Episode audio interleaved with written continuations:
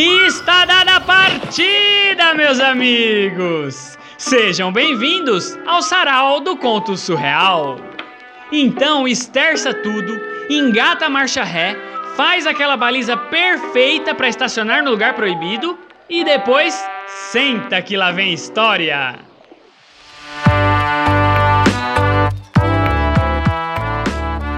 E o conto de hoje é O Obstinado escrito por Lucas Turino, o homem lindo e bonito que interpreta os contos desse sarau.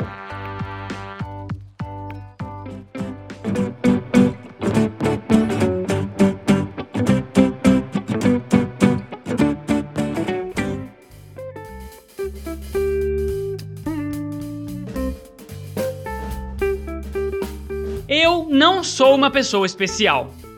Não sou bonito, não sou alto, não sou rico, não sou cheiroso, não sou rápido, não sou inteligente, não sou forte, não sou simpático, mas sou útil. Como qualquer pessoa que se preste a fazer o que precisa ser feito. E na minha utilidade, eu trabalho muito. Só que, como eu não tenho nenhuma qualidade admirável, eu nunca consegui ser nada que eu quisesse. Eu quis ser astronauta, médico, engenheiro, pedreiro, Uber, palhaço de rodeio, cambista, aeromoça, estudante, farmacêutico, mas quando eu começava a tentar, eu percebia que me faltava todas as qualidades para me tornar um profissional dessas áreas. O único atributo que eu possuía para conseguir uma vaga nesses empregos era ser um ser humano vivo. Coisa essa que não me tornava mais especial do que qualquer pessoa presa em um hospital em estado vegetativo. Cheguei então à conclusão de que eu estava mais perto de conseguir um emprego como um vegetal do que como um ser humano. Mas quando fui me inscrever para integrar a equipe profissional de um pomar de elite da minha cidade, eu percebi que eu também não produzia frutos. Então eu teria que atuar como grama. E como eu não queria que me cortassem as pernas na primeira semana, como fazem com as ervas daninhas, eu decidi sair de lá e abrir meu próprio negócio. Um negócio que me aceite, um negócio bom, que dê dinheiro, um negócio para pessoas como eu.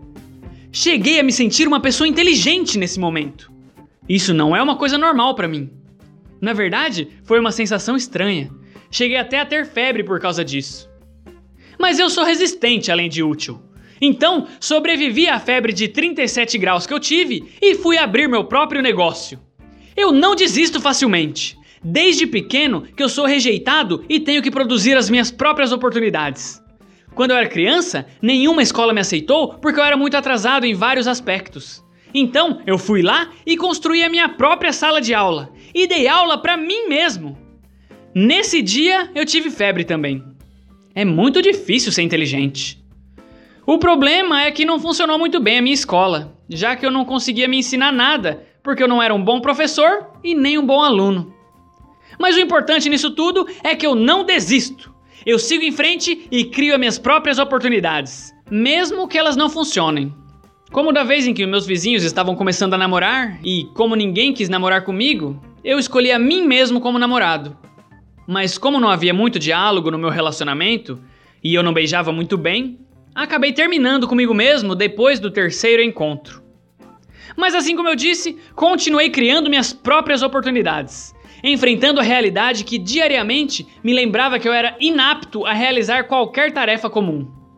Abri então um espaço para pessoas que, assim como eu, não têm as qualidades necessárias para fazer parte de um grupo normal de seres humanos.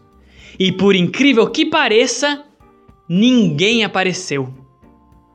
Foi um pouco frustrante. Mas você pensa que eu desisti? Nunca! Talvez eu estivesse pensando errado. Construir um lugar para pessoas incapazes de fazer qualquer coisa pode ter sido uma ideia não inteligente. E aquela febre que eu tinha tido pode ter sido não pela minha inteligência, mas por eu ter comido um bolo de fubá mofado que estava em cima da lata do lixo do meu vizinho há três dias. Mas isso não importava mais. O fato era que juntar pessoas como eu era uma ideia ruim. Se nem eu mesmo queria ficar muito tempo na minha presença, imagina se eu entrasse numa sala com várias pessoas como eu trabalhando. Tenho medo só de pensar. Então, mais uma vez, comecei do zero a pensar meu futuro.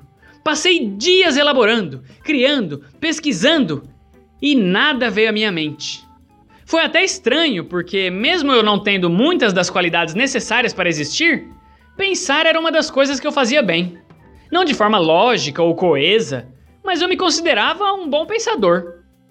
Dentro da minha cabeça, tudo funcionava.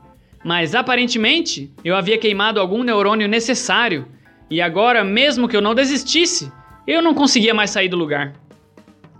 Me sentei numa praça e fiquei por ali, parado, com os olhos fechados.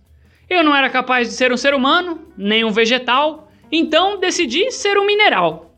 Fiquei lá, igual uma pedra. E aí as coisas começaram a dar certo para mim. Tá vendo? Eu só precisava encontrar o meu lugar. Muitas pessoas começaram a se aproximar de mim e me imitar. Em um mês havia umas 500 pessoas sentadas na praça comigo todas paradas de olhos fechados. Eu não sei se todo mundo ali era tão pouco especial quanto eu. Eles podiam fazer qualquer outra coisa, mas todos queriam estar ali, fazendo o que eu fazia, mesmo eu não sabendo exatamente o que eu estava fazendo de tão incrível. Eu ouvi umas pessoas falando que eu estava meditando, que eu era um budista, que eu havia me libertado do mundo. Eu não desmenti ninguém porque eu sou muito tímido para isso. Mas nesse tempo eu entendi que o importante não são suas qualidades. O importante é a gente encontrar o nosso lugar no mundo. E o meu lugar era parado, sem fazer nada e sem falar com ninguém. Assim como uma grande e inabalável pedra.